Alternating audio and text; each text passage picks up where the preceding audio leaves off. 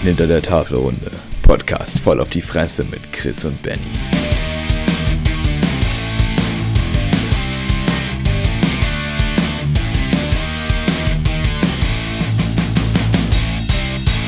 Guten Tag, Freunde. Morgen. So, und Nee, ist ja kein Morgen mehr. Aber Ist kein Morgen mehr. Nee. Äh, erstmal frohes neues Jahr an alle, die uns jetzt zuhören. Ähm, ja, von mir auch. Wir sind alle äh, recht gut rübergerutscht ins neue Jahr. Ähm, ist genauso scheiße wie 2020 bisher, aber ansonsten Hat sich noch nicht viel geändert, aber es kann noch nicht viel geändert. ich bin zuversichtlich, es kann nur besser werden. es Eben, kann nur eben. besser. Es muss ja, es muss ja zwangsweise bergauf gehen. Also bin ich da eigentlich ganz aufgeräumt, was Genau. das betrifft. So, wir hoffen einfach das Beste für uns alle und dann gucken wir einfach mal. So, möchtest du kurz äh, sagen, worum es heute geht? Ja, also, diese Folge wird auch ähm, ja nicht ganz so na- nach Plan, wie wir das eigentlich in Folge äh, Akt 0 angekündigt hatten. Es macht aber nichts. Es könnte auch sein, dass es wieder ein bisschen länger wird. Auf jeden Fall wird es heute hauptsächlich um Metal und Politik gehen. Ich glaube, der Spaßteil bleibt so ein bisschen weg heute, aber den hatten wir dann schon am, wann haben wir uns getroffen? Am Montag.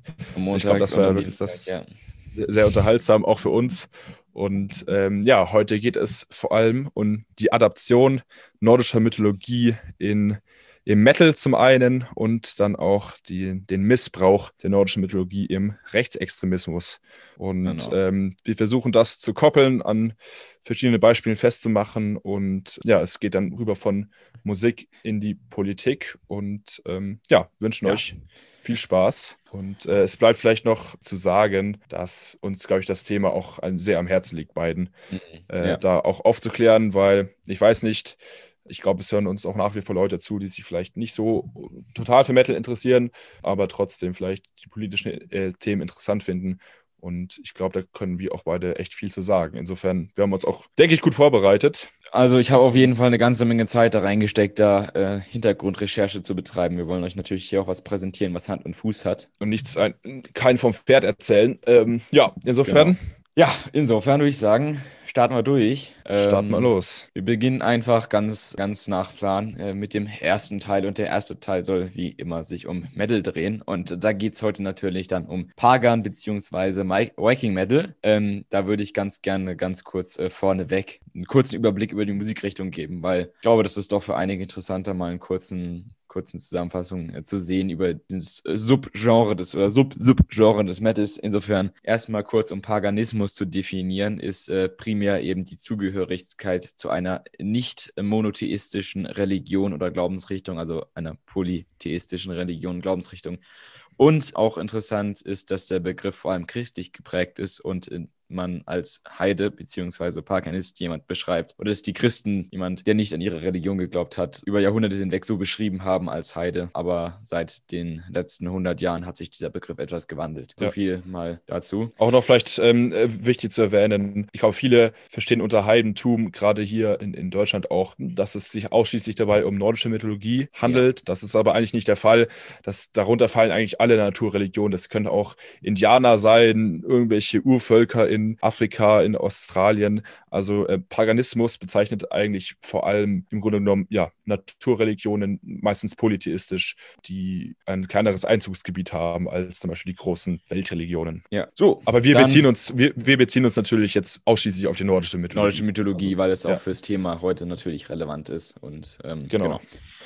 So, dann erstmal ganz kurz. Pagan Metal ist natürlich ein Subgenre des Metals. Erstmals entstanden während der zweiten Welle des Black Metal ähm, in den 90er Jahren. Bands wie Enslaved zum Beispiel, die so in diese Riege dieser True Norwegian Black Metal Bands reinfallen, auch während der zweiten Welle des Black Metal, warben halt mit Begriffen wie Heathen Metal oder Viking Metal für ihre Alben und für ihre äh, Musik. Und Isengard, zum Beispiel auch eine Band, die zum ersten Mal dann halt eben äh, Metal und Folkmusik äh, vereinten.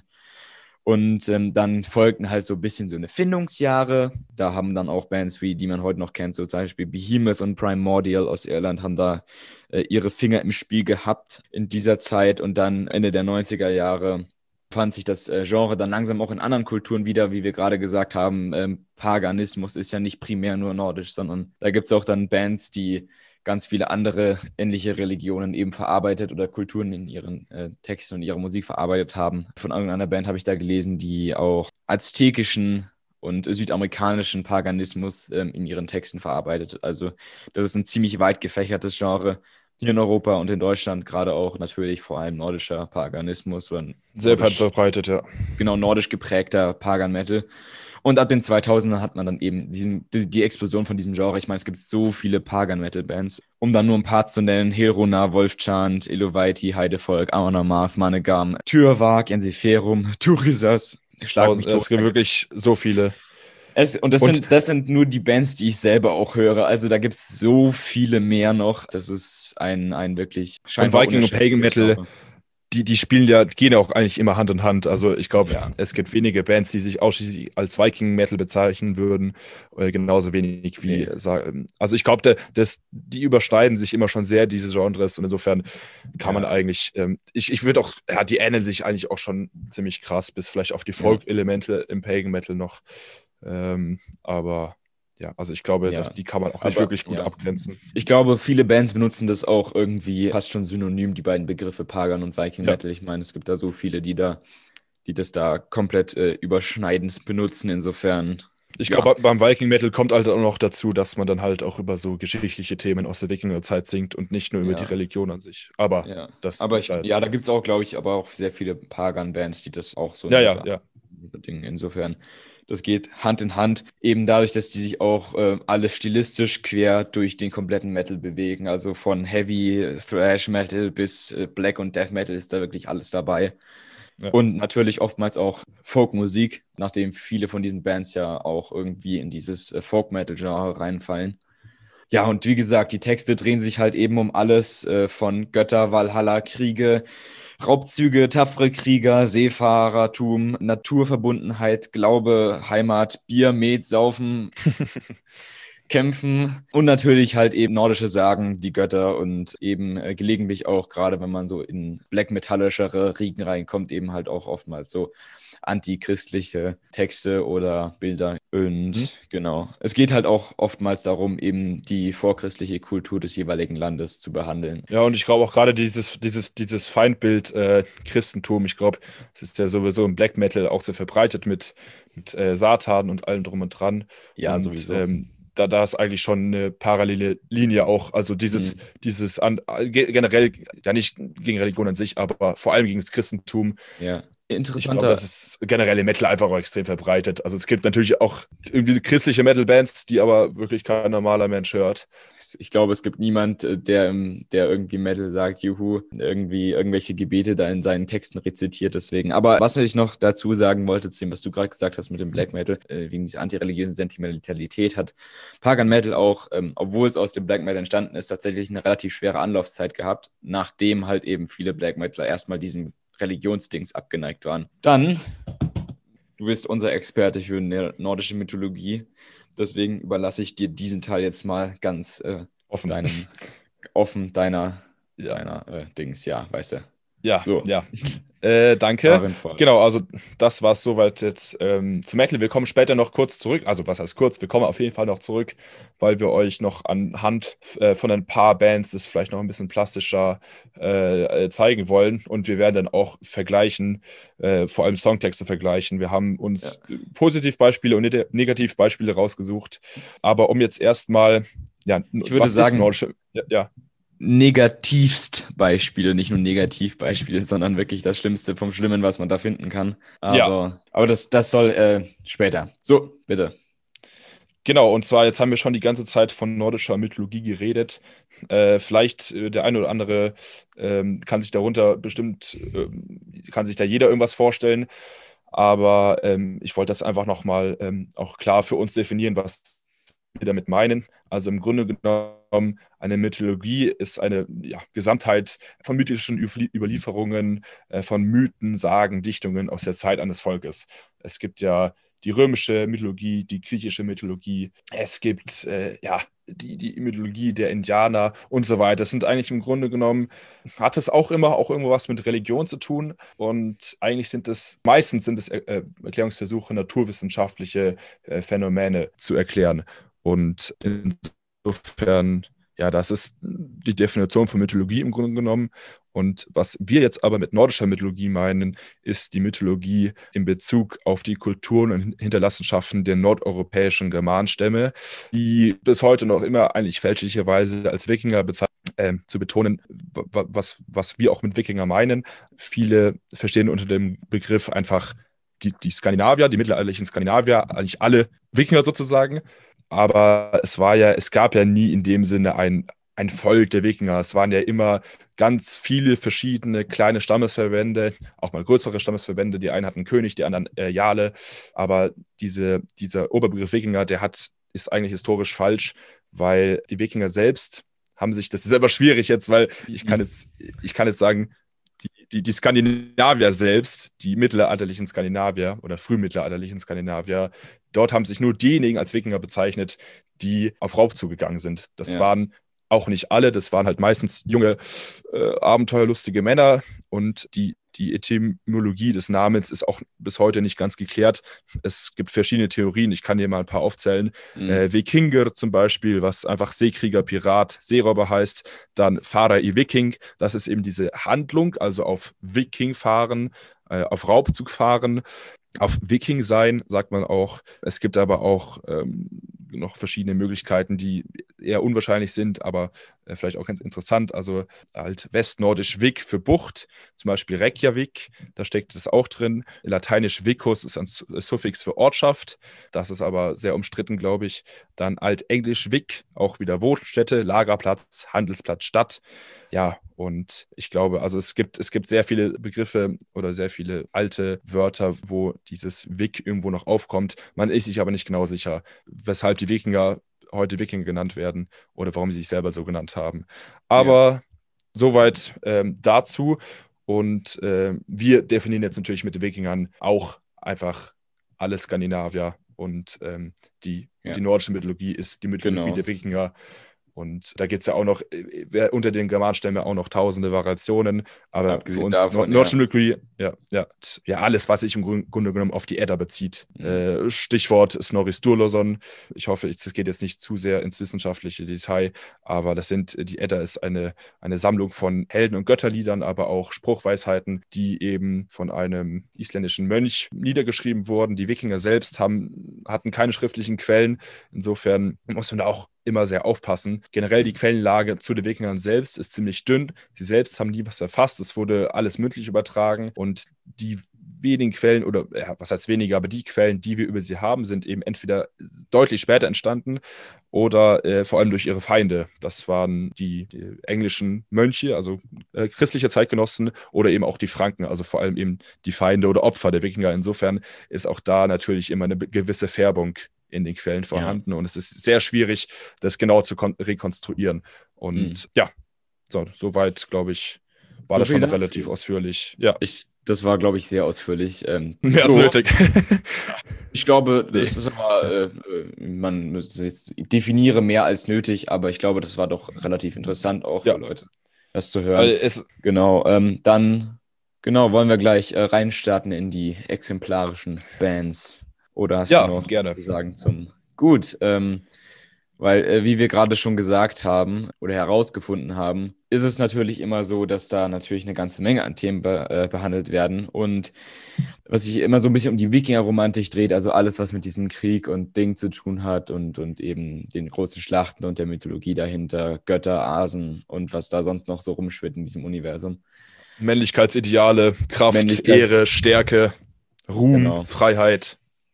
Und da ist es natürlich auch nicht verwunderlich, dass da auch nicht so, nicht so nette Zeitgenossen ihre Finger drin haben. Aber da kommen wir gleich drauf, glaube ich. Ja. Genau, weil wir haben uns jetzt halt, äh, primär mal zwei Texte da rausgesucht, um dann auch damit dann auch die Überleitung zum, zum politischen Teil zu bekommen. Und die beiden sind einmal ähm, von Amon Amarth, Twilight of the Thunder God, und dann von einer von einer Rechtsrock-Gruppe. Der äh, Song Gott des Donners, die Band heißt Neue Werte, ist einschlägig als rechte bzw. rechtsextreme Gruppe bekannt, auch schon seit langem tätig. Deutsche Band ja. natürlich und Natürlich.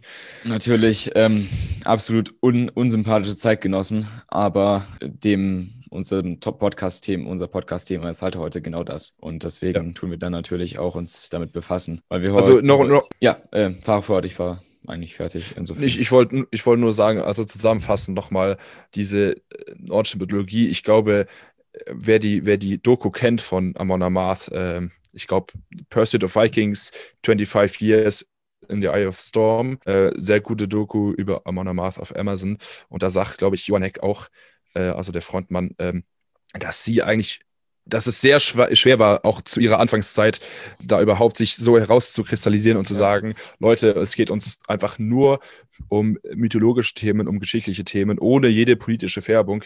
Und ähm, ich glaube, ich kann mir wirklich vorstellen, dass, dass man da wirklich sehr kämpfen musste, auch gerade Amon Amarth, weil ich glaube, gerade noch so in 90er Jahre, Anfang 2000er war das schon noch ein Problem, weil einfach die meisten Bands, die über sowas gesungen haben, waren einfach rechts. Das war so und ich ja. glaube, es war gerade, gerade auch in Skandinavien und Amanda Maas, die aus äh, Schweden kommen, ja, er meinte auch, das war ein harter Kampf, aber er hat sich gelohnt. Heute Amanda Maas, eine der bekanntesten Metal-Bands überhaupt, spielen auf jedem Festival gefühlt Headliner und die haben es wirklich geschafft. Auch, und er sagte auch, also er, er möchte auch einfach, Metal ist für ihn auch nicht Politik, anders als Punk zum Beispiel.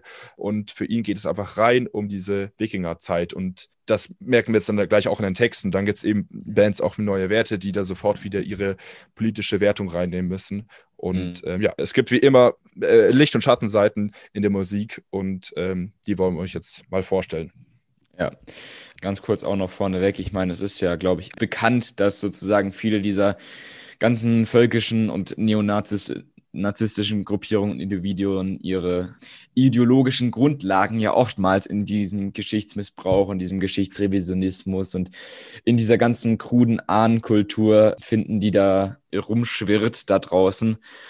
Mhm. Und ich meine, ähm, das werden wir gleich auch später noch ähm, mehr anschneiden oder wirst du dann auch, glaube ich, noch spä äh, später noch ja. ein bisschen mehr einschneiden, dass halt auch schon während dem, der, der Zeit des Nationalsozialismus und auch als diese Ideologie entstand, da schon ähm, sehr viel diese ganzen Rassenüberlegenheit und Heimatkultur und so weiter auf eben unter Anführungszeichen geschichtlichen Erkenntnissen und so beruhten. Und da wirklich sehr viel verdrehtes Geschichtsbild schon allein in diese, schon damals in diese äh, Mythologie, äh, Mythologie, sag ich, in diese Ideologie reingeflossen ist. Also nur das mal vorneweg. Ja, dann fang an. Willst du mit Amon und Marth anfangen? Eindeutig der bessere Ja, Element. ich, ich würde den jetzt nicht komplett vorlesen. Ich glaube, es geht uns vor allem um den Refrain und die ersten, genau. die ersten Zeilen. Ja. Also, there comes Fenris twin, his jaws are open wide. The serpent rises from the waves. Jörmungandr twists and turns, mighty in his wrath. The eyes are full of primal hate. Ganz kurz, Jörmungandr ist die ähm, eine, eine ähm, ähm, mythische Schlange, die die Weltenmeere eigentlich mit ihrem riesigen Körper umschlingt und äh, am Ende der Götterdämmerung Thor, gegen, Thor im Endkampf ähm, besiegen wird, aber sie wird gleichzeitig auch getötet. Nur ganz kurz dazu. So, dann geht's weiter. Thor, Odin's son and protector of mankind, right to meet your fate, your destiny awaits. Thor, Odin's son and protector of mankind, right to meet your fate, Ragnarök awaits. Winged genau. rise to face, uh, the snake with hammer high at the edge of the world. Bolts of lightning fills the air as Mjolnir does its work. The dreadful serpent rose in pain. Thor, Odin's son, protector of mankind, genau, right to meet your fate und so weiter und so fort. Also, wer die Edda kennt, das ist ganz klar eigentlich alles, womit man Tor in Verbindung bringt und äh, ähm, es, man sieht auch, dass sie sich damit auch auskennen. Äh, ich weiß nicht, wer den Text geschrieben hat. Äh, euer hier. Ähm, ach, guck mal an. Das Fredrik Andersen war. Das war der. Was jetzt nochmal? Das war der, war der ehemalige. Ich weiß nicht, ob es der. Ich das war der Drummer, oder? Oder der Drummer, ja, genau. Irgend, irgendeiner von denen gewesen. Ja, irgendeiner von ah, denen, okay. die, bei denen man in der Band war. Haben ja. aber offensichtlich alle mitgeschrieben. Ähm, ja. Äh, die gesamte Band und man sieht, dass sie sich auch gut auskennen. Also gerade an solchen Sachen wie Jörmungandr, Lödin Sun, ähm, also Lödin ist, ist, die, ist die Mutter von Thor und hier werden auch einfach diese typischen Thor-Motive angesprochen. Also Protector ja. of Mankind, Thor gilt ja, äh, ähm, Thor war, glaube ich, der beliebteste Gott ähm, zur Wikingerzeit, nimmt man an, weil er einfach äh, ja, die, von, von ihm die meisten Heldensagen auch überliefert sind. Und ähm, anders zum Beispiel als Odin, also von ihm sind auch viele Heldensagen überliefert, aber Thor war eigentlich der beliebteste Gott der Menschen. Und ähm, insofern Protector of Mankind, er, er ist ja dann auch immer viel in, im Riesenland unterwegs, um dort ähm, Midgard so ein bisschen vor den Riesen zu schützen und damit auch ja. die Menschen. Und ähm, ja, es, es, geht hier dann auch um, um Ragnarök, wo war jetzt die Zeile? Right to meet your fate, Ragnarök awaits. Das spielt schon darauf an, dass er da sterben wird, äh, wie ja. Ähm, ja, eigentlich fast alle, alle Götter. Und äh, ja, aber ganz klar ist zu sehen, es dreht sich hier nur um die Mythologie. Es wird beschrieben, wer Thor ist, was er macht ähm, und dass er irgendwie ja eigentlich ganz cool ist. Und ja. äh, der Song an sich ist auch wirklich hörenswert. Und ja, ja es ist, es ist, man, man sieht ja auch einfach, auch wenn man es auf Deutsch übersetzen würde, man sieht einfach keine politische Färbung. Die ist nicht mhm. vorhanden. Es geht rein um diese, um diese mythologische Figur Thor und was er da so macht den ganzen Tag. Also ja. Punkt. Ja. Und das war's auch. Und das ist das, was Amon Amarth ausmacht. Genau, und Ganz das kurz, ist. Da, da, ja, ja. Ja. Ja. Ja, mach noch fertig, ich, dann kann ich nämlich gleich über. Achso, ja, und dafür ist eben gerade dieser Text auch exemplarisch. Es geht nicht, äh, es werden keine Feindbilder hochgezogen, es wird nicht gesagt, mach das, mach das, mach das, sondern einfach die Mythologie vertont, sozusagen. Ja. Mit wirklich sehr guten Gitarrenriffs. Und zwischendurch so, gibt es auch Lieder, das ist auch schön. So, nein, ja. aber ähm, da, das will ich nämlich, weil du das auch sehr, sehr schön treffend beschrieben hast, und das möchte ich jetzt nochmal ganz kurz äh, nochmal hervorheben, indem ich sage, ähm, da sieht man jetzt halt, bevor ich jetzt gleich den anderen Text vorlese von der Rechtsrockband, ähm, der Unterschied ist ja ganz klar, das eine ist Adaption und das andere ist Missbrauch. Und wenn wir uns jetzt nämlich den Text durchlesen ähm, von äh, Gottes Donners. Gottes Donners eben geht es auch wieder um äh, Thor natürlich offensichtlich. Ich ging durch mein Leben, da traf ich ihn. Er sagt, du musst für dein Land kämpfen. Es ist nicht schwer, das einzusehen. Äh, es ist das höchste Gut der Erde, für seine Heimat einzustehen. Und es ist, woran ich glaube. Ähm, siehst du den Weg, du kannst ihn gehen. Also gleich in der, in der ersten Strophe geht es hier, ähm, also derjenige er, der sagt und der hier tut, das ist der, der dem lyrischen Ich sozusagen Anweisungen gibt, ist der dann natürlich der gleich dann im Refrain erwähnte Gottes Donners, also Tor. Dann im Refrain Gottes Donners hörst du mich, bin bereit, Gottes Donners siehst du mich, führ mich in die neue Zeit. Das ist der Refrain. Und also da, da sieht man schon ganz am Anfang, da wird sofort von Anfang an eben dieses ganze Heimatzeug beschrieben und dieses ganze ähm, für sein Land kämpfen und so weiter und so fort. Und das dann auch schon durch, äh, schon, in der, schon in der ersten Strophe, gleich dann noch mehr dazu, aber wird dann schon gleich in der ersten Strophe hier auch mit äh, mit eben glaubensmäßigen, mythologischen äh, Figuren unterstrichen, die sozusagen äh, für die Heimat stehen oder ähm, mhm. als Beschützer der Heimat gelten. Und dann ähm, ich, dann die zweite Strophe, weil ich da, da kommt es noch viel besser raus. Ähm, ich fragte, wie sollte ich das oder wie soll ich das anstellen? Gesagt, ist leichter als getan. Er sagt, du musst an die Götter glauben, finde zurück zu deinen Ahnen. Der alte Glaube wird dich leiten, er gibt dir Kraft und Halt. Es ist der Geist aus alten Zeiten, er wird dich führen, macht dich bereit. Ich meine, da hast du sofort die, auch diesen, diesen, diesen Glauben, also diesen Missbrauch von diesem Glauben, der da komplett, also dieser Glaube wird da so dermaßen mit, mit missrepräsentiert und zwar nicht irgendwie als, als Glaube wie, wie Christen oder sonst irgendwer glauben oder andere Religionen, sondern wirklich hier nur dieser Glaube, der benutzt wird als Antrieb, die Heimat zu verteidigen vor einem Feind, der natürlich hier nicht, äh, nicht näher definiert wird, aber ich glaube, jeder weiß, was für ein Feind damit gemeint ist, wenn es um Nazis geht. Es, geht ähm, ja, es sind ja viele Feinde. Also, es sind äh, einige, seien es jetzt, also da gibt es ja einige Bevölkerungsgruppen, wo die äh, keinen Bock drauf haben. Und ganz ehrlich, das Problem ist hier nicht, dass es irgendwie um Glaube und um Götter geht oder sowas, das Problem ja. ist es halt, dass es sofort auf Heimat und Ahnen und, und, äh, und so weiter zurückgeführt wird und ähm, das höchste Gut für sein Land zu kämpfen und so weiter. Und das hat nichts damit zu tun, nichts von dieser Mythologie hat irgendwas mit Patriotismus oder, oder, oder Blut und Boden oder sonst irgendwas zu tun. Das ist komplett äh, frei erfunden und hat mit diesem ganzen Thema nichts zu tun. Wenn man sich jetzt, weil ich das ganz äh, kurz noch, wollte ich ganz noch sagen, deswegen habe ich mir auch diesen, äh, den einen Text von Wag rausgeholt, nämlich von Wagzeichen vom neuen Album. Ähm, mhm. Da gibt es auch Zeilen wie zum Beispiel, ähm, wo war das jetzt hier? Genau, so, solange die Flammen im Herzen brennen, solange der Wind deinen Namen kennt, äh, solange die Berge erhaben bestehen, solange wird der alte Glaube leben und so. Also der ja, Unterschied zwischen all diesen, das ist, das, wenn du dir jetzt nur zum Beispiel diese alte Glaubenszeile rausnimmst, dann hört die sich schon ein bisschen an wie die äh, von der erst, von der Band, die wir gerade besprochen haben, Neue Werte. Aber der Unterschied ist halt einfach, dass es bei dem einen um den Glauben und um die Mythologie geht und bei dem anderen wirklich nur darum, ähm, diese ganze, diese ganze Heimatversessenheit und diesen, diese schwachsinnige, schwachsinnige Ideologie eben weiter zu, weiter zu tragen und sich überhaupt nicht in irgendeiner Form äh, realistisch mit dem Thema auseinanderzusetzen. So. Ja, und es ist halt diese, diese Rechtfertigungsstrategie, die ja einfach extrem beliebt ist äh, in der rechten Szene. Man, man benutzt ja. Themen, ich sage jetzt mal, von denen man eigentlich keine Ahnung hat und ähm, ähm, wo man dann einfach seine eigenen, äh, sein, seine eigenen Gedanken äh, rein interpretiert und alles sich von alles irgendwie das beste Stück abschneidet und damit dann seine Ideen und Theorien stützt und der, der große Unterschied zum Beispiel auch ähm, zu WAG ist hier auch mhm. einfach, dass ähm, bei WAG, es, es, es heißt ja nur, ähm, wie, kannst du mal kurz vorlesen, es wird der alte Glaube bewahrt oder wie war das? Der, der alte, ähm, so, ähm, solange die Flamme im Herzen brennt, solange der Wind deinen Namen trägt, solange die Berge erhaben bestehen, solange wird der alte Glaube leben.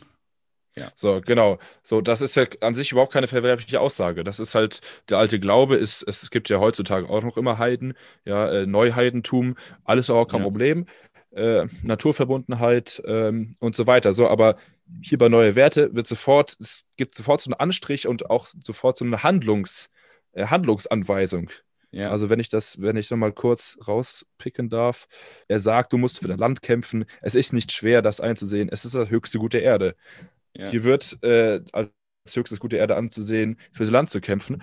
Und ähm, als Rechtfertigung dafür wird äh, anscheinend Tor genommen, der, ähm, äh, ich sage jetzt einfach mal ganz plump, ähm, aus, aus der Sicht der Band offensichtlich äh, nichts anderes macht in, de, in, in, in seiner oder in der Mythologie, was einfach kompletter Unsinn ist, wenn man sich damit wirklich beschäftigen würde, ja. dann ist, sieht man einfach, es ist niemand ähm, bis, bis ins 19. Jahrhundert gab es überhaupt dieses Gefühl nicht, dieses nationale Identitätsgefühl. Das ist nochmal ein anderes Thema. Aber trotzdem, es wird sofort hier wieder ja, so ein ideologischer Anstrich reingebracht, der überhaupt nicht nötig wäre.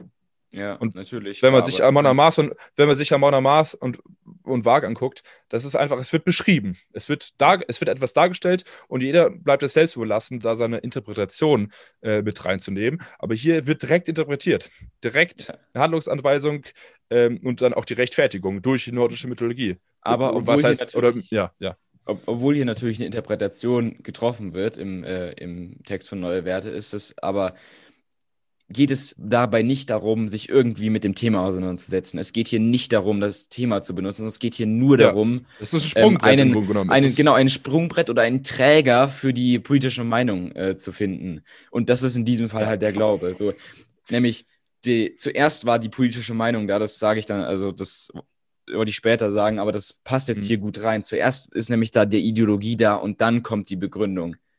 Und das findet man sehr oft, wenn man über, über Recht spricht, dass eben sozusagen diese, ähm, diese Sentimentalität, dieses Feindbild, natürlich, also es wird natürlich immer noch, das verstärkt sich dann natürlich gegenseitig noch, aber mhm. das hier die Mythologie nur als Träger benutzt wird und nicht, äh, nicht als äh, nicht irgendwie, dass man sich damit auseinandersetzt mit dem Thema von Mythologie oder, oder Wikingertum oder Glaube. Es ist einfach so belässt, dass man es einfach so belässt, ja. wie es halt ist. Und ja. es ist einfach, es ist ja auch, ja, also ich verstehe, ich, ja, keine Ahnung. Nee. was, also, was, was ich noch sagen, ja. nicht, aber. Nee, was ich doch sagen wollte, ich habe mich auch immer gefragt, warum ist es eigentlich so? Warum ist gerade die nordische Mythologie ähm, so interessant für Rechte? Okay, das ist natürlich, liegt vielleicht ein bisschen auf der Hand, das ist Nordisch, äh, ähm, ähm, Große, Arisch in großen ja. Anführungsstrichen.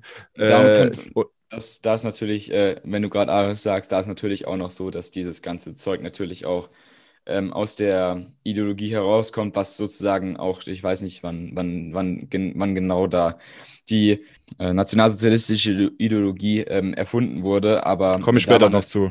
Genau, kommst du später noch zu, aber da ging es ja auch schon irgendwie darum, um dieses ganze Rassenzeug und Ahnenkultur und sonst noch was. Ähm, aber ähm, ja, warum? Ich meine, was du gerade gesagt glaube, hast. Ich glaube, es ist zum einen, ähm, ich glaube, es gibt einfach auch sehr, oder ja, es gibt auch viele Parallelen, also zwischen diesen, der Mythologie und der Ideologie. Nicht in dem Sinne, dass es ähm, also von Idealheitswerten, sage ich jetzt einfach mal. Zum Beispiel diese Männlichkeitsideale, die ich vorhin ja. auch schon angesprochen ja. hatte. Kraft, Ehre, Stärke und Ruhm, die natürlich ja. im, im Nationalsozialismus auch eine große Rolle gespielt haben.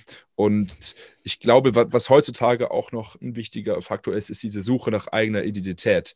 Mhm. Also ich glaube, ähm, in eine, eine, es ist, viele Leute sehnen sich heute in einer immer komplizierter werdenden Welt ähm, nach, nach einfachen Antworten und ja, genau, nach dieser guten alten Zeit irgendwie, die sie anscheinend in dieser heidnischen Zeit irgendwie sehen, diese, mhm. diese, diese Ursprünglichkeit, diese, ich sage jetzt auch mal Naturverbundenheit ähm, und äh, ja, einfach, ich glaube, man sehnt sich da irgendwie wieder in so einen, wünscht sich da wieder ein einfaches, überschaubares Leben herbei. Da hat man seine Feindbilder, dann säuft man ein bisschen, kloppt man sich ein bisschen äh, ja, die Birne ein so, und mhm. ich glaube, da, das ist auch noch heute attraktiv. Also, sonst würde ich würde, ich finde sowas ja, also das ist ja an sich auch verständlich. Also, äh, wir hören ja auch Amanda Marth, weil mich, weil mich sowas auch einfach irgendwie begeistert. Also, es, ist, es, es hat irgendwie schon eine Anziehungskraft, die kann man euch leugnen. Nur der große Unterschied ist eben, bei den einen Leuten hat es eine Anziehungskraft, die in politisches Handeln ähm, sofort übergeht. Bei anderen ist es einfach nur, sie sehen die Mythologie, wie sie ist und äh, können aber noch immer differenzieren und äh, müssen es nicht direkt für ihre, für ihre politischen Ziele äh, äh missbrauchen. Ja. So, aber ich meine, genau. aber natürlich auch äh, Paganismus zu missbrauchen, nordischen Paganismus zu missbrauchen, ist natürlich auch immer, ähm, hat ja, also ist auch irgendwo äh, gar naheliegend, weil natürlich ähm, Esoterik und Okkultismus natürlich auch immer eine Rolle spielen in in solch, solch dermaßen menschenfeindlichen Ideologien. Ähm, wenn man sich das anschaut, dann, wenn du nämlich zum Beispiel auf esoterischen, okkultistischen oder, oder irgendwelchen äh, glaubensbasierten, ähm, glaubensbasierten idealen Menschen beurteilen kannst, dann kannst du Menschen eben schon von Grund auf eine inhärente charakterliche oder genetische Eigenschaft zusprechen, die nirgendwo wissenschaftlich, biologisch oder sonst irgendwie äh, äh, belegbar ist. Aber dann kannst du sagen, dass wir besser sind oder äh, und die schlechter und alles, äh, alle anderen sind scheiße und wir sind Übermenschen und so. Das kannst du halt dadurch machen, wenn du so eine Grundlage für deine Ideologie findest. Und ja, aber. Also ich, ich glaube, eso, äh, bei Esoterik und Okkultismus ist es schon mal ein großer Unterschied. Also das, da ist, glaube ich, das würde ich jetzt nicht alles über einen Kamm scheren. Also Nein, das will ich nicht. Darum ist, geht, nee. ist, das ist ja eigentlich nur gut, was, be was beide, da hast du recht, was beide gemeinsam haben, ist, ich sage mal, das Ablehnen von, äh, von Fakten einfach, von wissenschaftlichen Fakten, auch historischen Fakten und einfach diese selbst, komplette Selbstauslösung der Themen, äh, Selbstauslegung und diese mhm. komplette Eigeninterpretation. Äh, ja. ja. Okkultismus ist ja im Grunde genommen, also ja, auch einfach, ähm, man bedient sich zwar an alten an alten Dingen, die davor schon waren, aber ähm, interpretiert sie dann für sich um und löst sie komplett aus dem Kontext raus. Also ich glaube, das haben schon beide gemeinsam. Und äh, gerade zu Anfang, äh, ja, gut, ich will jetzt nicht weiter auf die, die Historie eingehen, das, das ja. später noch. Aber ja, ich glaube einfach, diese Anziehungskraft auch ähm, ähm, ist auch einfach, ja, es ist die nordische Mythologie. Es sind äh, damit, wenn immer die Wikinger gesehen und die Wikinger sind nordisch und dementsprechend irgendwie arisch und damit dann auch deutsch und alles andere ist scheiße. So. ja. Sag jetzt natürlich nicht ich, aber das ist halt so der, der, der, äh, der Leitfaden, sage ich jetzt mal. Und ich ja. glaube, mhm. ja, ja. Das war's zu Metal, oder? Also ich weiß nicht, vielleicht das, ist das ja, noch ein bisschen zu, zu kurz gekommen. Wir haben jetzt schon viel vorausgegriffen, aber, aber ich glaube, da kommt ja auch noch ein bisschen dann. Ich glaube, die Themen überschneiden sich zum Ende auch kommt stark. Was, ja. Also. Ähm, ja, ich, ich merke schon, wir sind schon wieder, äh, die Zeit rennt uns schon wieder davon. Ah, ganz, ganz, ganz kurz ja. noch. Ähm, weil ich, mich, weil ich das gerade noch sehe, ein Zitat, das du noch rausgesucht hast, äh, was ich doch noch gerne vorlesen würde.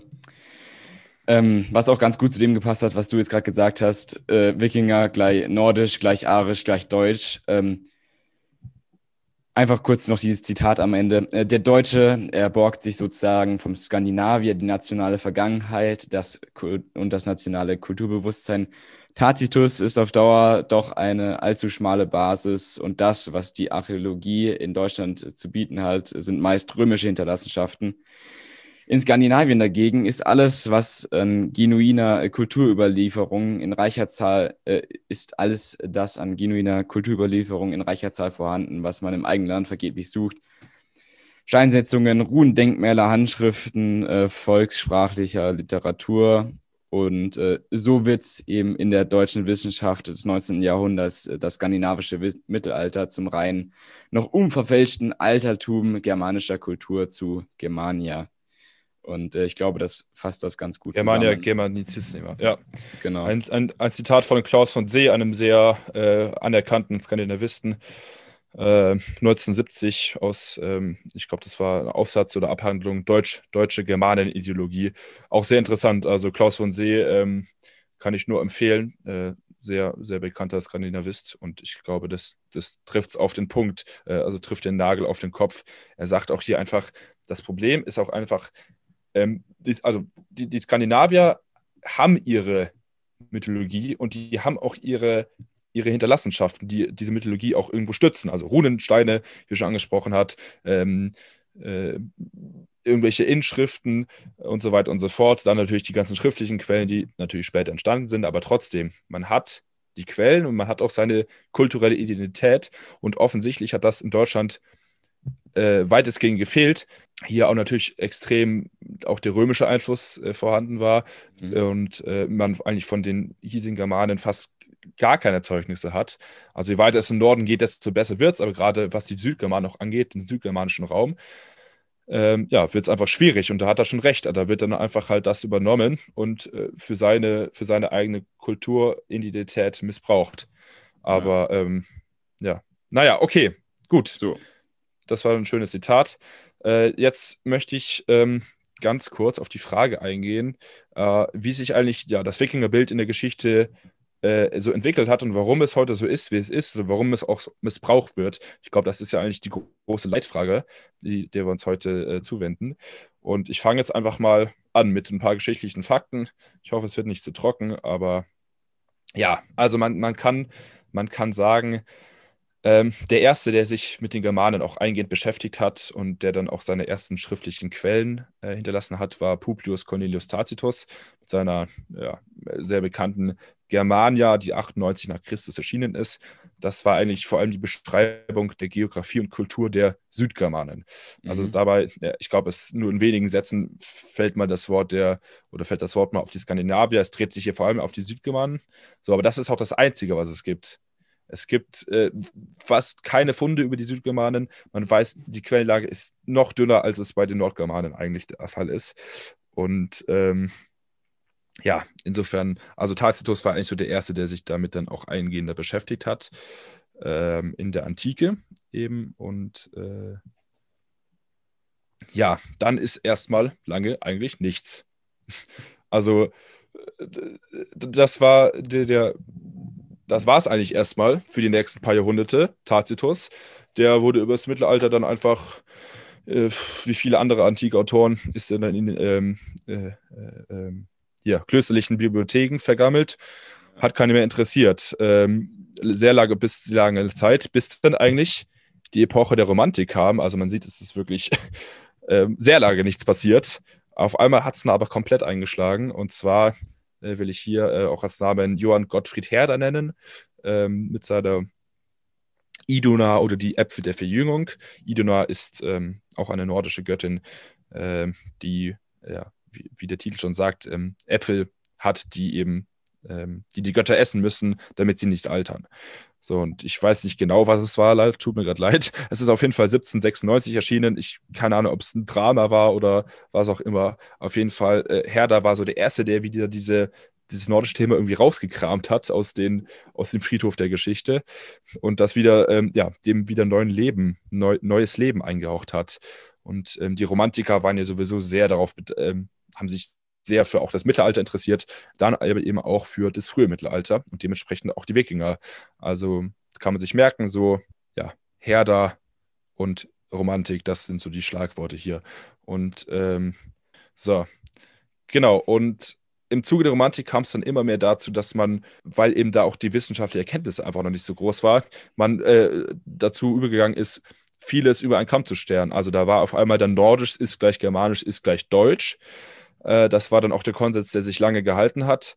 Ähm, was aber einfach äh, kompletter Unsinn ist von Anfang an, weil ähm, der germanische Einfluss auf die Kultur ähm, war eigentlich nur einer von sehr vielen. Also es gab im, im, im Europa des Frühmittelalters und des Mittelalters auch äh, christliche, römische, keltische, slawische Einflüsse und die germanische, natürlich gab es auch einen germanischen Einfluss, aber der war einfach nur einer von vielen. Und es gab nie diese germanische Kultur, wie man sie ähm, ja, wie man sie damals hochstilisiert hat. Es, es gab nicht die Kultur, es gab nicht die Götter, es gab auch nicht die Mythologie. Also da muss man einfach, ja, das ist einfach extrem wichtig, da zu differenzieren. Und man muss auch sehen, dass sich dieses deutsche National- und Selbstbewusstsein ja eigentlich erst ab Mitte des 19. Jahrhunderts herausgebildet hat. Also erst sehr mhm. viel später. Und ähm, vor allem eben auch äh, geschichtlich gesehen durch äh, in der Abgrenzung gegen Frankreich, äh, gegen die französische Besatzung und dann auch noch die deutschen Befreiungskriege, hier Stichwort. Und erst da ist ja dieses, davor haben sich die Deutschen nie als Deutsch überhaupt gefühlt oder bezeichnet. Der, ich weiß gar nicht, der Begriff Deutsch ist das erste Mal, keine Ahnung, ich, aber dieses, was ja auch von den Nazis immer verwendet wurde, da war ja das Mittelalter, das waren die mhm. Deutschen und die Germanen waren auch die Deutschen und alles war deutsch, aber niemand bis ins äh, Mitte des 19. Jahrhunderts hat sich als Deutsch verstanden. Ja. Und das muss man eben auch irgendwie verstehen. Und ähm, ja, nachher, da waren dann vor allem die Gebrüder Grimm, auch diejenigen, die das sehr vorangetrieben haben, das dann auch wissenschaftlich mehr weiter verfolgt haben. Äh, Jakob Grimm hat 1835 die deutsche Mythologie verfasst. Habe ich selbst schon gelesen. Ist ähm, ganz wirklich auch sehr interessant. Äh, Wilhelm Grimm dann 1828 die deutsche Heldensage. Also man sieht hier das 19. Jahrhundert, jetzt geht schon wirklich langsam los. Ähm, aber es ist noch immer dieser extreme romantische Anstrich, diese romantische Überformung. Und ähm, es, hinzu kommt jetzt auch der immer äh, mehr wachsende Antisemitismus ja, in der mhm. völkischen Bewegung des 19. Jahrhunderts. Und die fangen jetzt eben langsam an, äh, durch auch die Gebrüder Grimm, die natürlich damit nichts zu tun haben, aber trotzdem, man beginnt jetzt, sich an dieser nordischen Mythologie zu bedienen. Und ähm, oder Mitte bis Ende des 19. Jahrhunderts und die spielt jetzt auch immer mehr eine äh, bedeutende Rolle. Ja, bis dann im Grunde genommen zum Dritten Reich, zum sogenannten Dritten Reich, das war natürlich der, der, der, tief, der tiefste Punkt des Missbrauchs der nordischen Mythologie. Und ich möchte mhm. nur noch ganz kurz, also man hat ähm, diese Wiederentdeckung der germanischen Mythen und deren kulturellen Aufarbeitung hat im 19. Jahrhundert begonnen. Hinzu kamen aber dann eben Strömungen wie also der übertriebene Nationalismus und eine ja. immer stärker werdende völkische Gesinnung, ja. ähm, die im ersten, äh, zum einen im Ersten Weltkrieg gemündet hat und nach dem Ersten Weltkrieg äh, gab es dann die sogenannte Thule-Gesellschaft. Das war ja eine Gesellschaft, die politisch sehr aktiv war, also sehr antisemitisch eingestellt. Und ähm, Thule ist auch eine, ähm, eine mythische Insel, ähm, die wahrscheinlich soll das Island sein. Ich glaube, sie kommt auch mal bei Goethe vor. Island, ich glaube, ich glaube, es soll Island sein. Auf jeden Fall eine mythische Insel, die aber auch ganz klar auf die nordische Mythologie anspielt. Äh, mhm. Äh, die Gesellschaft verliert zwar dann äh, ja Mitte der 20er Jahre äh, an Bedeutung. Trotzdem, das ist auch ein gutes Beispiel dafür, dass sich die Leute jetzt einfach immer mehr dafür interessieren und diese immer weiter eigentlich in der Geschichte zurückgehen, vom Mittelalter bis dann zu den Germanen oder ins, ins Frühmittelalter. Also wir sprechen, Wikingerzeit sprechen wir 793 bis 1066 nach Christus, nur dass man ein kleines, äh, einen kleinen Rahmen hat und mhm. man beginnt jetzt das wieder komplett aus, herauszukramen, im Grunde genommen. Und aber, ähm, ja, aber ja. eben, aber eben primär unter eben äh, in, unter dem Filter der ähm, des nationalen oder beziehungsweise sogar schon nationalistischen äh, Denkens oder Denkweisen. Ja. Also da kommen dann auch Sachen dazu, so in den Zeitraum wie zum Beispiel Ahnenforschung, ähm, Rassen, also Rassenlehre kam dann erst später, eben aber Rassenideologie und auch schon Anfänge von, von irgendwie äh, Rassen zu sortieren nach, äh, nach Überlegenheit und so weiter und so fort. Und ähm, auch vielleicht, weil es noch ganz, äh, was in der Geschichte immer auch wieder hochstilisiert wurde, gerade dann während der Zeit des Nationalsozialismus, ist zum Beispiel der Arminius- bzw. Hermann-Mythos. Ähm, ja. Also nur mal Stichwort Varusschlacht und so weiter, der sozusagen Arminius als Vereiniger aller deutschen Stämme und äh, als, als, der Gründervater Deutschlands gesehen wurde. Genau, ne? also, als der Gründervater. Deutschlands, aber äh, natürlich komplett schwachsinnig, weil ähm, zu dem Zeitpunkt, da waren noch Römer da in Deutschland unterwegs und ähm, da hat es noch mehrere hundert Jahre gedauert, bis sowas wie ein Nationalbewusstsein überhaupt aufkam. Also das hast du ja gerade schon sehr treffend beschrieben, dass da ja erst ja. dann im 19. Jahrhundert äh, überhaupt angefangen äh, wurde, da irgendwie Nationalbewusstsein zu entwickeln und äh, am Anfang war ja National, Nationalismus oder beziehungsweise Nationalbewusstsein ja auch was ziemlich, äh, ziemlich äh, Liberales tatsächlich. Also der mal viele Leute, die früher oder zur Zeit der Gründung des deutschen Staates da äh, ähm, für, für eben Deutschland als Nationalstaat eingestanden sind, waren ja vor allem äh, Demokraten und Fortschrittliche, also vielleicht nicht Demokraten, aber fortschrittlich in ihren also für die Zeit fortschrittlich in den Denkweisen. Das war ja, halt nicht. Weil man halt auch, es war ja auch der demokratische Gedanke dahinter. Also ja, ein, ein vereintes Deutschland, aber trotzdem demokratisch regiert. So. Und ja. das ist der große Unterschied zu heutigen sogenannten Patrioten, die alles andere als in Demokratie wollen. Und das geht jetzt wieder zu weit. Ähm, ja. Genau. Aber ja, hast aber, du absolut recht, ja, das stimmt. Und man muss auch sehen, von Anfang an war der, der deutsche Nationalstaat die Identität der Deutschen auf ähm, Abgrenzung zu anderen Völkern, vor allem zu den Franzosen, äh, äh, ja, gefußt. Und mhm. man sieht auch hier, ähm, es hat eben auch dieser Mythen gebraucht, um diesen jungen Staat auch einfach ne, eine, eine Rechtfertigung zu verleihen. Ja, äh, klar. Äh, Existenz, ähm, exist äh, wie sagt man? Existenzberechtigung. Ja, Existenzberechtigung, ja. Und das hat immer und die Franzosen hat man immer so abgesehen als, äh, abgetan als äh, irgendwie die, die, die verweichlichen Nachfahren der Römer und wir sind mhm. hier die äh, super tollen Germanen und so hat sich das dann irgendwie auch entwickelt und insofern, also dieser nordische Kult äh, oder diese nordische Kultur hat auch immer seit Anfang ähm, der, der Gründung des Deutschen Reichs eine große Rolle gespielt für die eigene Identität. Das muss man auch einfach sehen. Und so, sorry, äh, es war gerade die Technik wieder am Abkacken. Aber äh, ja, also ähm, man muss sagen, dieses ganze Zusammentreffen der Religionsform des Heidentums und der rechtsextremen und völkischen Ideologie äh, im 20. Jahrhundert äh, ja, beruht auch auf einer Rassenlehre äh, mit, mit eben der arischen Rasse als die reinste, stärkste und beste Rasse und eben auch die nordische Rasse. Also arisch ist ja gleich nordisch.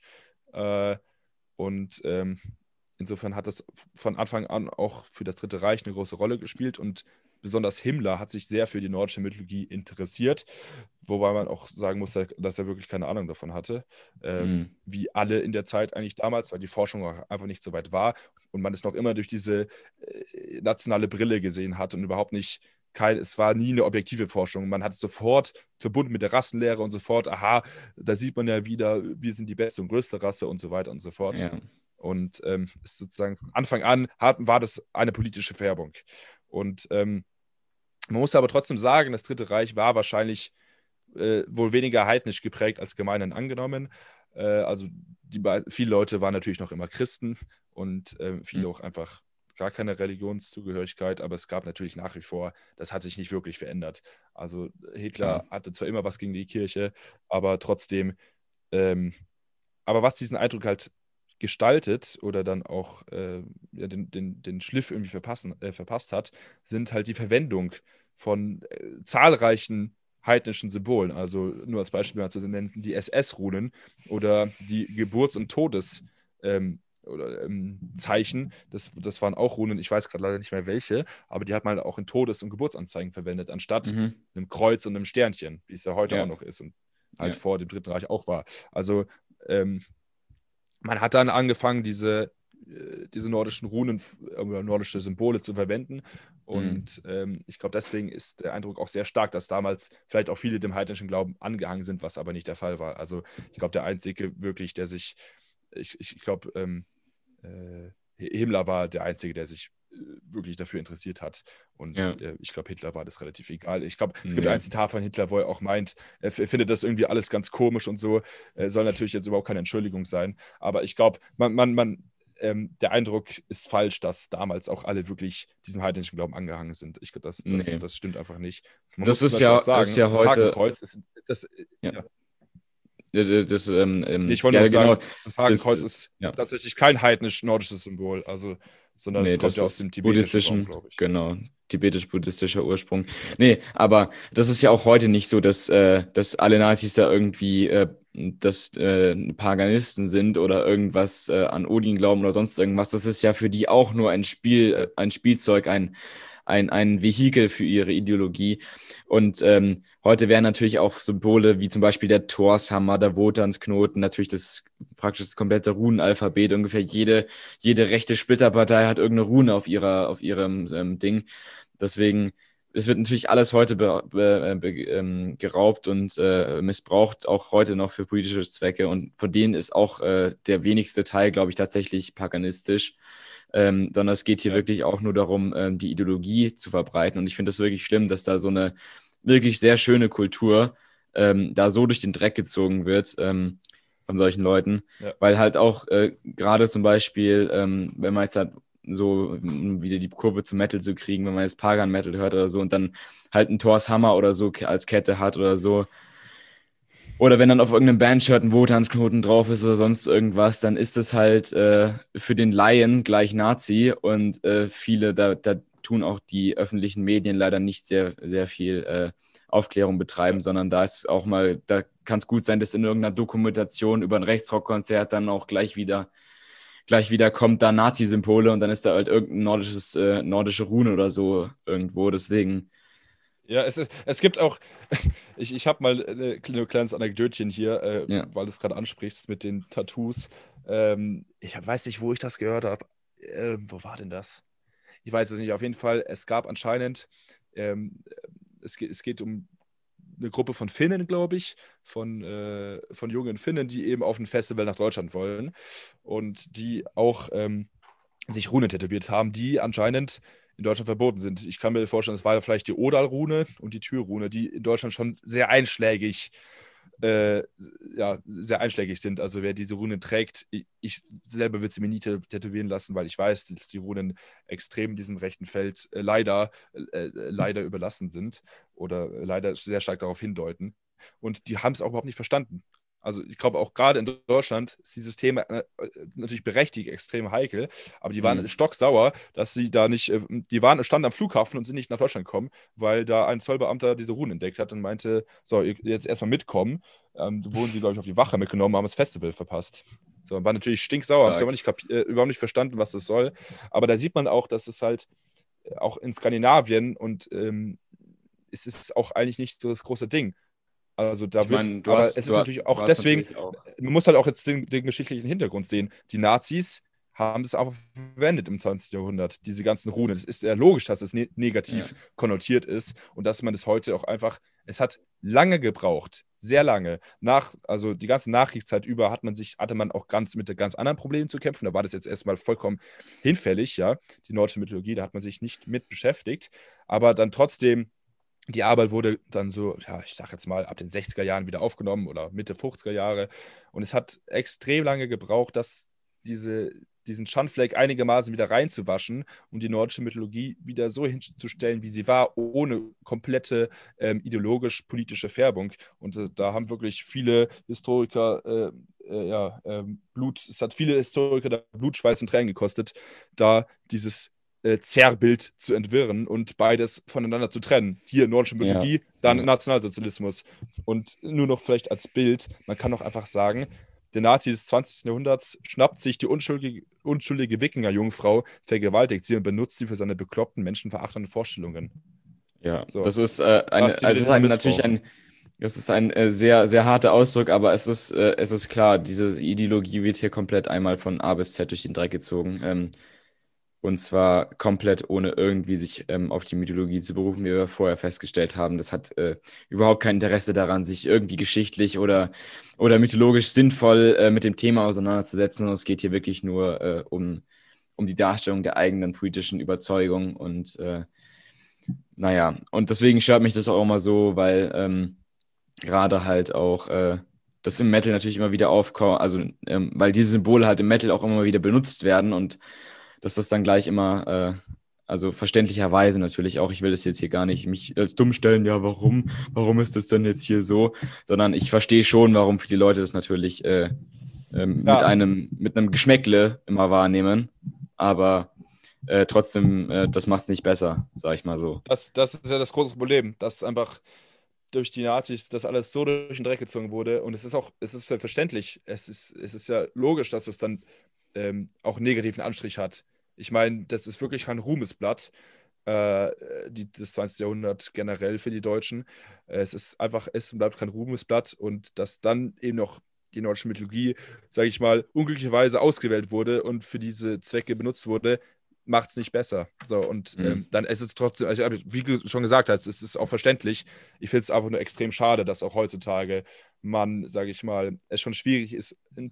Du musst nur eine, eine bestimmte Kleider, ähm, du, stell dir vor, du hast Thors Hammer an, sag ich mal, vielleicht eine, eine Bomberjacke, ähm, oder es muss nicht mal eine Bomberjacke sein, aber dann. Muss nicht eine Bomberjacke sein, ja. Aber wenn ich dann mal eine Cargohose anhab oder so und dann meine Stiefel ja. dazu oder so, ist das halt schon äh, Ding. Deswegen natürlich, ich versuche äh, Ding, ich versuche das natürlich irgendwo zu vermeiden auch, äh, aber ich ziehe mich halt so an, wie ich mich anziehe, ähm, gerade halt auch durch meine persönliche emotionale Verbindung zur Metal-Musik. Ja. Trage ich halt schon gern Stiefel und auch Cargohosen und so und ähm, ich sag dann, wenn dann eben noch so noch so Symbole dazu kommen, dann ist es einfach extrem ja. schwer für Außenstehende zu differenzieren. Mhm. Äh, und mhm. das ist einfach ultra nervig und es fuckt mich wirklich ab, dass ja. es noch immer so missbraucht wird und die nordische Mythologie davon leider, leider nicht reingewaschen ist. Noch immer. Und es wird noch immer mhm. verwendet von Neonazis, äh, von Rechtsextremen aller Couleur, äh, von völkischen äh, Individuen. Und äh, die leider kommt davon kann sich die nordische Mythologie nicht davon befreien. Und man muss auch hier an der Stelle sagen, es, wer sich wirklich damit auseinandersetzt, der wird später oder früher oder später herausfinden, es lässt sich, also durch nichts in der nordischen Mythologie und Kultur lässt sich eine rassisch, völkische, rechte, menschenverachtende Ideologie auch nur ansatzweise begründen. Also dazu braucht es wirklich ein beharrliches Ignorieren jeglicher historischer Fakten äh, mhm. mit Feuereifer betriebenen Geschichtsrevisionismus und auch einfach sehr viel Fantasie. Also wer ja. das also man kann viel rein interpretieren in die nordische Mythologie. Das bleibt auch jedem überlassen. Aber eine menschenverachtende politische Ideologie damit zu unterstützen, ist einfach wirklich unter aller Sau. Also, ja, ähm, nee, also so, ja, hat auch einfach überhaupt keinen. Also vielleicht könnte man jetzt auch denken, ja gut, es wird schon seinen Grund haben, warum, warum die gerade rechts ähm, Hand in Hand gehen in der nordischen Mythologie und auch die Nazis es verwendet haben. Aber nein, an der Stelle ganz klar nein. Es hat es hat wirklich, es gibt keine Anhaltspunkte, äh, die man finden könnte in der nordischen Mythologie, die sowas unterstützen könnte. Auch nur ansatzweise. Nee, ja, weil natürlich nicht. auch die Zeit eine ganz andere war, ist ja auch ganz logisch. Man kann sich, also äh, das war, wir sprechen hier vom Frühmittelalter. Also bitte, mhm. was soll denn die Leute, gerade die Wikingerkultur war an sich eine sehr offene Kultur und auch gerade die Wikinger haben es auch einfach verstanden, dass es, äh, ähm, äh, dass es auch ein Zusammenspiel von den verschiedensten Kulturen, den verschiedensten Menschen braucht, um auch Fortschritt zu erlangen und Reichtum. Ja, und die, klar. Ja, abgesehen, also, abgesehen davon würde ich äh, an der Stelle nur mal ganz gerne anmerken, ähm, dass die Wikinger ja auch keine, ähm, keine, keine ähm, ethnisch, ähm, ethnisch gleichgeschaltete Kultur sind, sondern dass da so viele verschiedene äh, Ethnien und Völker da mit reinspielen in diese ganze Kultur und dass da sowieso, sowohl aus Skandinavien als auch äh, aus dem heutigen Russland Einflüsse bis nach Persien runter ja. und, äh, und der Türkei da so viele Menschen Teil dieser Kultur waren oder diese Kultur auch mit so vielen Menschen aus allen Teilen der Welt interagiert hat.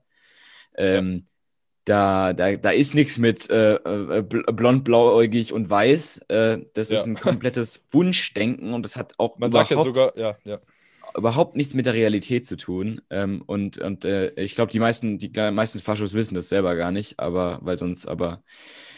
Und allein das, ist, das trägt auch nur dazu bei, dass das mich eigentlich nur noch ein Stückchen wütender macht, dass das so, so komplett realitätsfern.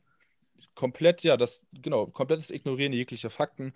Äh, und anders, anders kann ich mir auch eine solche politische Gesinnung ähm, äh, nicht erklären. Also man muss ja wirklich alles ignorieren, was irgendwie historisch mal aufgearbeitet wurde. Ja. Und äh, auch wirklich ähm, ähm, historisch auch fundiert ist, also nicht nur irgendein kompletter Nonsens.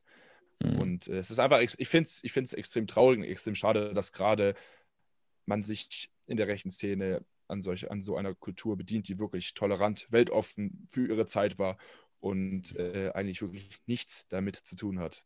Aber gut, es ist so, wie es ist.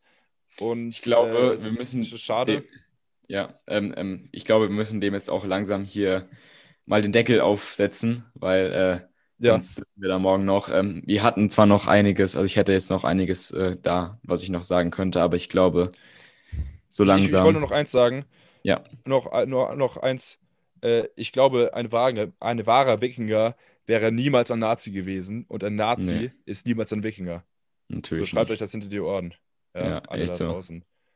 äh, so. Jemand, der sich ähm, als wirklicher Wikinger versteht, ja. der ist naturverbunden, der ist tolerant gegenüber anderen Menschen, der hat zwar auch Ideale wie Stärke, ähm, vielleicht Mut und so, aber ja. das ist ja auch in Ordnung. Nur darf man da einfach keine menschenverachtende politische Färbung mit reinnehmen. So. Ja. Punkt. Genau. So, na dann, äh, vielleicht noch ein bisschen ähm, zu empfehlende Musik am Ende, damit äh, von, von Bands, die ohne politischen Anstrich wirklich gute Musik mit nordischer Färbung machen. Ähm, natürlich Amon Amarth, äh, Ensiferum, Manegam, Vadruna, Equilibrium, Heidevolk. Äh, was ich mir dann vorhin noch aufgeschrieben habe, ebenso ähm, ähm, Iluvaiti, ähm, Skalmöl, Turisas, äh, Manegam, Wolfchant, Wag. Also Unleashed auch noch. Ähm, also da gibt es einige Bands und ich glaube, da sind auf jeden Fall auch einige Bands dabei. Oder äh, viele, ba also auch viele Bands und einige Bands, die auch ganz unterschiedliche Musikstile spielen. Und da findet, glaube ich, jeder was, der sich äh, für das Thema interessiert und keinen Bock auf Faschos hat. Insofern, ähm, wir, es ist noch nicht alles verloren. Die, es ist noch nicht alles verloren. Unbedenklich. Genau. Und es wird auch tendenziell besser mit der Zeit. Deswegen.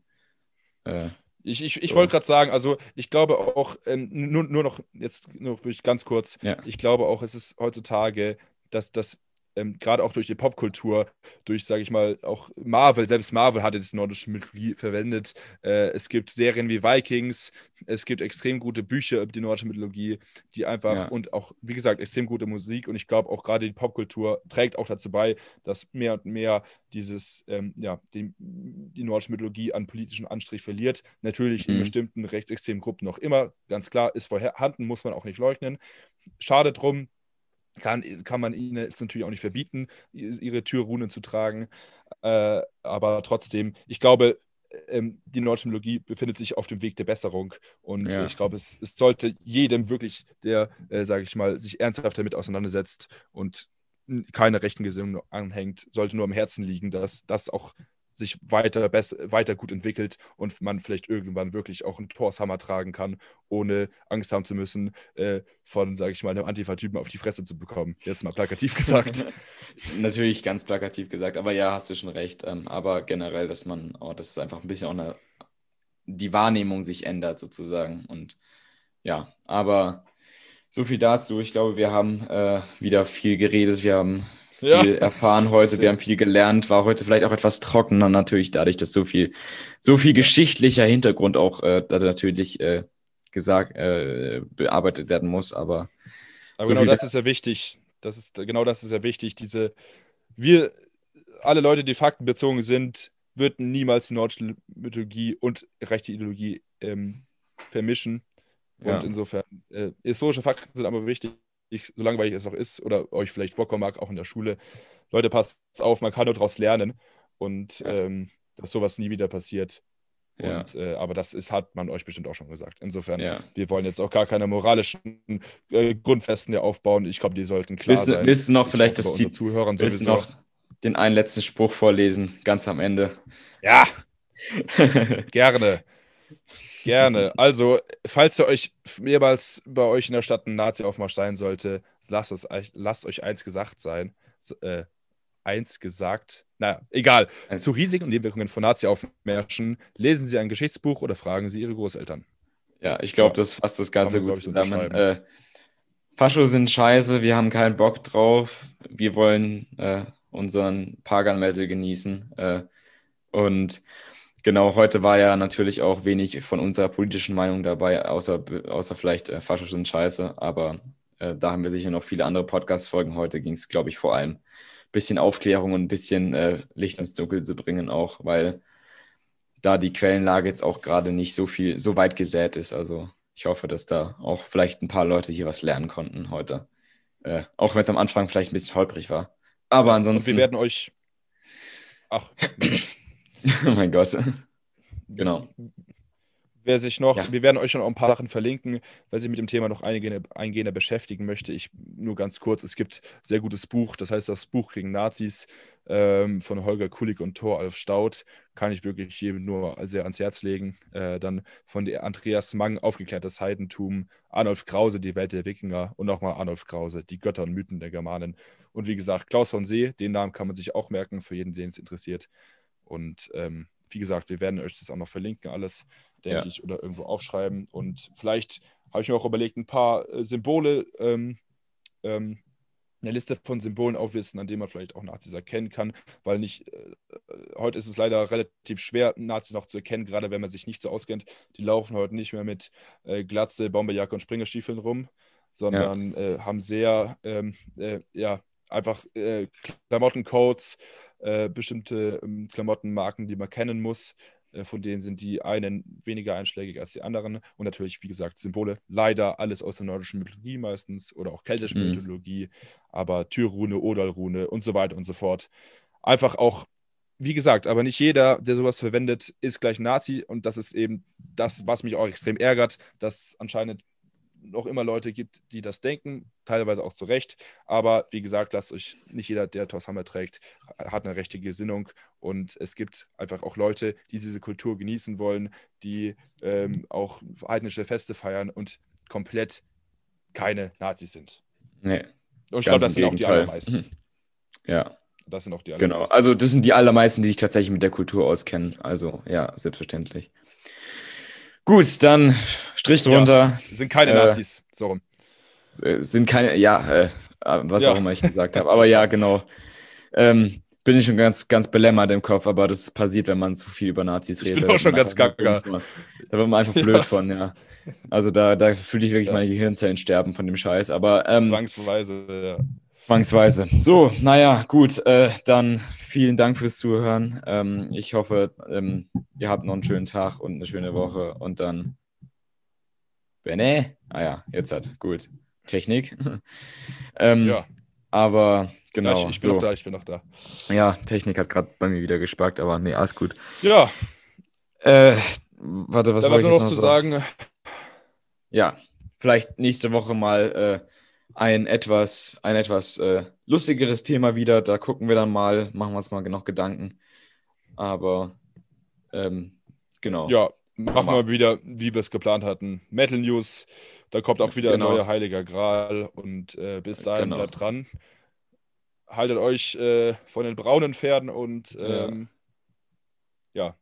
So viel dazu. So, und ciao, ciao. Med und hört Amon Amarth. Da könnt, könnt ihr nur genau. von lernen. Genau, richtig. Tschüsschen. Wiederschauen.